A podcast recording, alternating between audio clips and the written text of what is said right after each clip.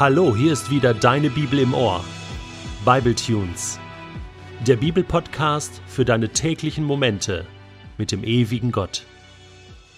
Der heutige Bible Tune steht in Johannes 2, die Verse 1 bis 12 und wird gelesen aus der neuen Genfer Übersetzung.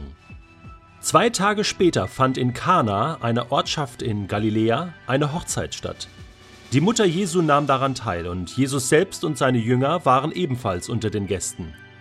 Während des Festes ging der Wein aus.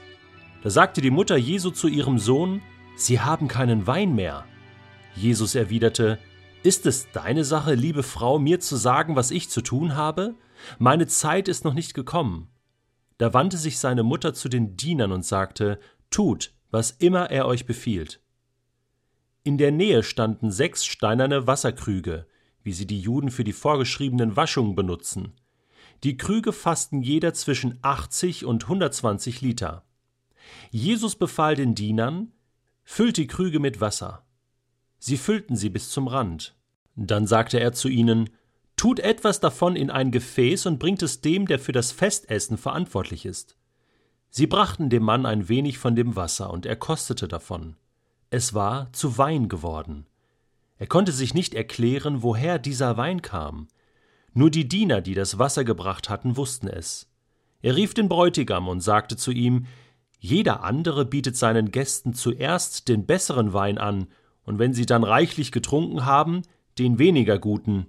Du aber hast den besseren Wein bis zum Schluss zurückbehalten. Durch das, was Jesus in Kana in Galiläa tat, bewies er zum ersten Mal seine Macht. Er offenbarte mit diesem Wunder seine Herrlichkeit, und seine Jünger glaubten an ihn. Danach ging Jesus mit seiner Mutter, seinen Brüdern und seinen Jüngern nach Kaphanaum hinunter. Dort blieben sie einige Tage. Ich liebe guten Wein. Und vor allem liebe ich guten Wein aus Israel. Man kann eigentlich sagen, dass aus Israel nur guter Wein kommt. Aber das ist ein anderes Thema. Und natürlich finde ich es klasse, dass Jesus Wasser in Wein verwandelt. Und das war sein erstes Wunder, was er auf dieser Erde getan hat. Das berichtet uns Johannes. Es ist interessant, eigentlich kommt ja nach der Taufe von Jesus die Versuchungsgeschichte in der Wüste. 40 Tage war Jesus dort und Johannes lässt das einfach weg. Anscheinend setzt er das als bekannt voraus, wie so vieles, was wir in den anderen Evangelien lesen und bei Johannes nicht. Und so erzählt uns Johannes etwas, was wir noch nicht wissen. Das erste Wunder von Jesus, ausgerechnet an einer Hochzeit. So eine jüdische Hochzeit ging ja sieben Tage und Jesus war dort. Maria war auch dort. Anscheinend war es irgendjemand aus der Verwandtschaft von Maria und Jesus, der da geheiratet hat. Und deswegen waren sie eingeladen. Dass nur Maria erwähnt wird, setzt eigentlich voraus, dass Josef zu diesem Zeitpunkt schon gestorben war, denn sonst wäre er erwähnt worden. So, und was passierte jetzt? Jetzt ähm, ist also Jesus dort mit seinen Jüngern. Das zeigt uns, dass Jesus seinen Dienst nicht so verstanden hat, dass er sich nun völlig rauszieht aus dem normalen Leben und nur noch, keine Ahnung, seine Jünger lehrt und ähm, keinen Spaß mehr haben darf und äh, sozusagen am gesellschaftlichen Leben nicht mehr teilnimmt. Im Gegenteil. Wir sehen das im Leben von Jesus immer wieder, dass er, dass er ganz normal lebte, dass er Freunde hatte, dass er auch auf Partys ging, dass er auf Hochzeiten war, dass er Teil hatte am ganz normalen Leben. Das war halt menschlich. Und der Messias war ja kein Weltfremder, sondern er kam ja in die Welt hinein, um zu den Menschen zu kommen. Und wo waren die Menschen? Wo sind die Menschen? Die Menschen sind auf Hochzeiten, auf Beerdigungen, auf Partys, am Wochenende irgendwo im Restaurant, unterwegs, spazieren. Man besucht sich gegenseitig und genau das hat Jesus auch getan. So, jetzt kommt also Jesus mit seinen Jüngern dort an und sie hatten keinen Wein mehr. Also der Wein war mittlerweile ausgegangen. Das ist natürlich oberpeinlich für den Speisemeister und auch für den Bräutigam, dass ähm, das eigentlich so in, inmitten des Festes irgendwas ausgeht. Ja, sei es das Fleisch oder äh, der Wein. Das ist ja schlimm. Da kann man nicht mehr weiter feiern. Soll man jetzt Wasser trinken?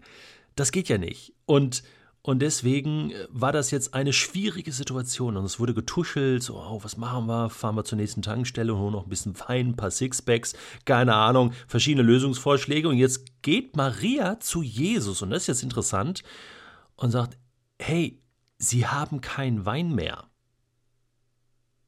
Ja, das kann man jetzt so als Information auffassen. Okay, äh, sie haben keinen Wein mehr, ja, Jesus versteht es aber schon richtig, so als Appell. Ne? Ähm, sorg du dafür, soll das heißen. Irgendwie ja, war Maria der Überzeugung, mein Junge kann das. Der kann hier für Wein sorgen, irgendwie. Mein Junge ist was Besonderes, der Messias. Das wusste sie. Das hatte sie ja schon von Anfang an von Gott gewusst, auch bei der Geburt schon, pränatal sozusagen hatte sie das schon gewusst, bevor Jesus geboren wurde. Und deswegen wusste sie das die ganze Zeit. Und sie geht jetzt zu ihm und sagt, ey, eigentlich, ne, kümmere dich mal hier um den Wein. Ich finde es schon auch ein bisschen dreist, weil ich meine, warum ist das jetzt hier das Problem von Jesus? Diese Erwartungshaltung, mit der Menschen immer wieder herangetreten waren an Jesus. Tu dies, mach das, Jesus, du musst so sein, du musst so handeln. Ich glaube, das war die größte Versuchung für Jesus. Nur das zu tun, was Menschen von ihm wollten. Er hat das schon sein ganzes Leben lang zu tun gehabt. Und am schwierigsten war es für ihn, wenn, äh, wenn die Leute ihm richtig nahestanden, aus der eigenen Familie. Ja, oder auch Petrus später. Ja, Jesus, du musst dies machen, du musst das machen und das darfst du auf keinen Fall tun. Und, und Jesus muss sich wehren. Es ist interessant, dass er hier nicht sagt, bist du des Wahnsinns, das kann ich doch gar nicht und, und äh, du überschätzt mich da total. Nein, nein, äh, er weiß um seine Berufung. Er ist nicht so wie Mose, ne, äh, der ja auch ein Speisewunder getan hat, der ja das Volk mit Wasser versorgte aus einem Stein. Und hier war dann gleich Wasser in, in Steinkrügen. Also da ist schon eine Ähnlichkeit zwischen Mose und Jesus. Aber Jesus sagt nicht, ja, wer, bin, wer bin denn ich und, und äh, ich kann das nicht, sondern indem er eigentlich Maria zurechtweist und, und sagt, hey, meine Zeit ist noch nicht gekommen, sagt er eigentlich, ja, ich kann das, aber jetzt ist nicht der richtige Augenblick. Jesus war so korrekt, seinem Vater im Himmel gegenüber, dass er eigentlich immer auf das Kommando von oben wartete. Das Richtige nicht zur falschen Zeit zu tun. Das heißt es eigentlich. Und ganz oft sagt Jesus, meine Stunde ist noch nicht gekommen. Es ist noch nicht Zeit. Dauert noch ein bisschen. Hab Geduld. Und er reagiert ein bisschen schroff seiner Mutter gegenüber und sagt, Frau, ja, klingt so ein bisschen hart. Das, das, ist nicht äh, despektierlich gemeint hier an der Stelle. Er hat seine Mutter sehr geachtet und am Ende des Festes gehen sie ja auch in Frieden miteinander äh, ähm, nach, nach Kapernaum. Also äh, die hatten jetzt keinen Zoff oder so. Und Maria akzeptiert das ja auch. Sie fordert ihn so ein bisschen raus. Ja, so, ey, das hast du doch auch drauf. Und, und fang doch an. Fang doch an, hier als Messias zu, zu, zu handeln, dass alle das sehen. Ja, und, und fordert ihn heraus. Und, und, und er macht es aber auf seine Art. Und zwar so, dass er einfach ähm, den Dienern befiehlt, hier füllt mal diese Krüge mit Wasser. Das waren Reinigungskrüge. Also mit dem Wasser haben sich die Juden immer vor dem Essen gewaschen. Und diese sechs Krüge fassten im Schnitt 100 Liter, zwischen 80 und 120, also insgesamt 600 Liter Wasser. Und das wird dann so ganz still und heimlich zu Wein. 600 Liter Wein. Das sind 800 Flaschen Wein. Und zwar vom Allerfeinsten. Ich sage ja, Wein aus Israel. Und die können es nicht fassen an, an diesem Fest und, und wissen eigentlich gar nicht, woher das Zeug kommt, was da so lecker schmeckt. Und so tut Jesus dieses erste Wunder, demonstriert seine Macht, demonstriert auch, das neue Leben, dass er gekommen ist, um die Fülle zu bringen, um Leben zu bringen, um Gutes zu tun.